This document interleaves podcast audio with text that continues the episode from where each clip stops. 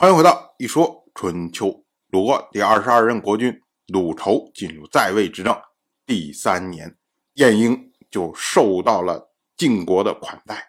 那晋国大夫杨舍西和他饮宴交谈，随便聊起来之后，杨舍西就问晏婴说：“齐国现在的情况怎么样？”晏婴就回答说：“现在是衰微之势啊，我恐怕齐国就要属于陈氏了。国君放弃他的民众。”而让他们归附陈氏。齐国过去有四种粮器：斗、曲、辅、中。四生为斗，四斗为曲，四曲为辅，十辅为中。一中就是六百四十升。可是呢，陈氏的粮器是一斗五升，所以呢，他一中是八百升。陈氏每次接待粮食的时候。都用自己家的大粮器，回收粮食的时候就用公家的小粮器。山中的木材运到市集上，仍然按照山里的价钱卖。鱼、盐、肾、蛤也都是按海边的价钱来卖。民众收入分成三成，两成都交给了国君，用于衣食上的只有一份啊。国君聚集的财物都已经腐朽损害，可是呢，三老。却在挨冻受饿。国家的市集上，马革所制的鞋子贱，甲足贵。相反来说，民众有痛苦疾病，陈氏就厚赐他们，爱护他们，就好像爱护自己的父母一样。民众归附陈氏，也都如同流水一样。就算陈氏不打算获得民众的拥护，又怎么能逃避得了？我们要说啊，晏婴。讲这套话的时候，说的非常的沉重啊。他提到说，齐国的民众要交三分之二的收入给国君，这是什么意思啊？我们知道古代讲究井田制，是九税一啊，也就是税负是百分之十一。如今要交百分之六十多的税，可以想见民众所承担的压力是非常庞大的。可是国君收上来这些财物之后，只是把它囤积起来，并没有返回给民众来使用，所以导致三老都在挨冻受饿。什么是三老？三老其实就是基层的官员。古代的时候呢，一般五十岁以上的人就会让他来担当三老，由天子诸侯来供养，以彰显孝悌。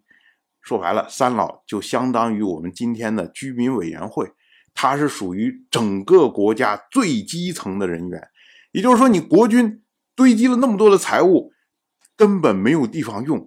可是呢，下面基层的这些干部已经开始没有粮食可以食用了，所以说明你上下的都已经出现问题了。晏婴还提到，齐国的市集上，鞋子贱，甲足贵，这是什么意思啊？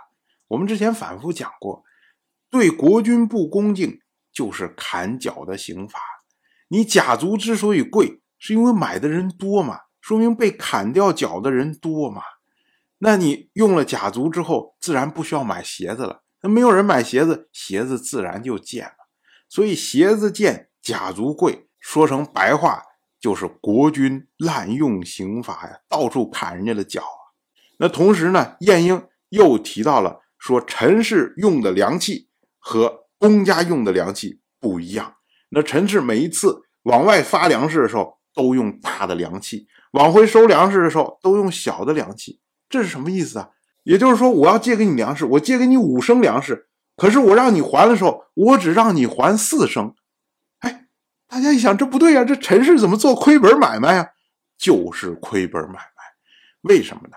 因为陈氏现在不过是个大夫而已，连卿大夫都不是啊。所以，当你国家实行重税的时候，他没有办法，他必须要跟随国家的税率来行事。但是呢，他知道这种税率下去之后会让民众非常的辛苦，那怎么办呢？他就用这种方式来减税呀，就是我通过借贷你粮食，就把税收减下来。同样的，像从山里面运出来的物资，从海边运过来的物资，通通都是按照出产地的价格来。销售，这是什么意思呢？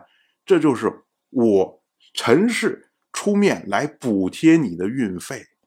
这样的话呢，让城里面的人等于是我在消费的时候花了钱少了，另一个角度上来说，也是帮他们减税。所以说，陈氏做的是减税的工作，那国君做的是加税的工作，谁得民心？自然是陈氏得民心的。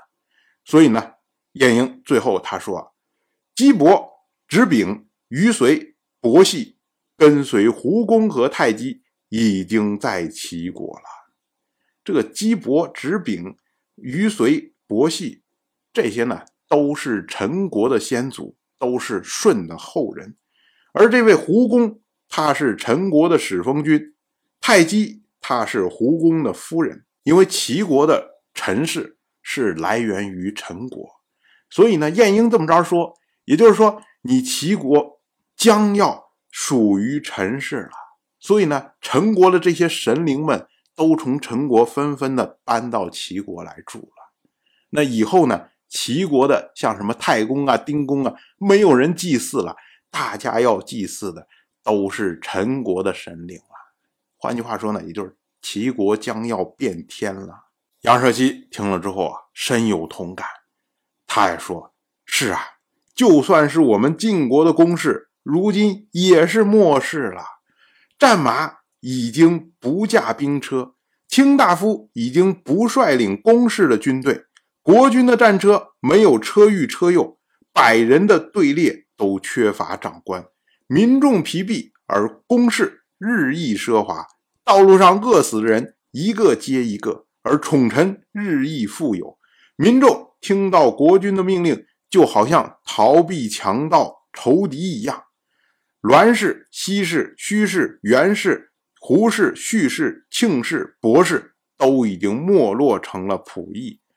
我们要说啊，杨蛇西提到了这几家，栾氏。就是栾枝，西氏西缺，虚氏虚臣，袁氏也就是先氏是先轸，胡氏胡焉，这五氏都是以前显赫的卿大夫。说白了，都是以前跟着晋国先君晋重耳那个时代的这种强横的世家。可是现在呢，通通都没落了。那么胥氏指的是胥简伯，庆氏是庆正，伯氏是伯中。这些呢都是大夫，但是呢他们是姬姓的大夫，换句话说呢，也就是同姓的大夫也都没落了。那么杨舍西他接着说：“政事绝于司门，民众无所依靠，国君不知道悔改，只知道用欢乐来排解忧愁，公事卑微，指日可待。禅鼎之名曰昧旦胚险，后世犹待啊！何况天天不知道悔改。”岂能长久啊？那杨蛇溪引用的所谓“禅鼎之名”，这个“禅鼎”它是一个鼎的名字。那“禅鼎之名”呢，指的就是这个鼎上的铭文。写的这句话呢，“昧旦披险，后世犹待”，意思就是说，起早贪黑得来的显赫，后世仍然会懈怠。那像晋彪，他其实前面的这些这么多代的国君，也都是起早贪黑得来的显赫。可是呢？他不是也懈怠吗？那他现在都懈怠，不知道悔改，那他后世的人呢？杨蛇溪对于晋国也是非常的悲观。那晏婴听了之后啊，就说啊：“那您打算怎么办呢？”杨蛇溪就说：“，晋国的公族已经衰败完了。杨蛇溪听说公室卑微，他的宗族枝叶必先衰落。”然后呢，国君会跟在后面衰落。杨蛇溪同宗十一家，只有杨蛇氏尚存而已啊！我又没有儿子，公室没有节度，杨蛇溪能得到善终，已经是侥幸，岂敢奢望受人祭祀啊？那这是杨蛇溪从晋国的公室，然后看到自己的家族，觉得自己家族估计很快也要衰败了。所以呢，这整个都是一个非常悲观的角度。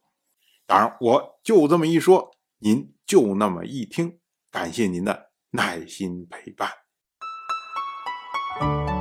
一说春秋的第一本图书《惊泽》已经正式出版。《惊泽》收录了从春秋开篇到郑国国君郑务生去世的春秋故事，加上多篇的番外回声以及年表、人物关系图、春秋经原文等辅助内容，方便大家和音频参照阅读。有兴趣的朋友，快去公众号“一说春秋”看看吧。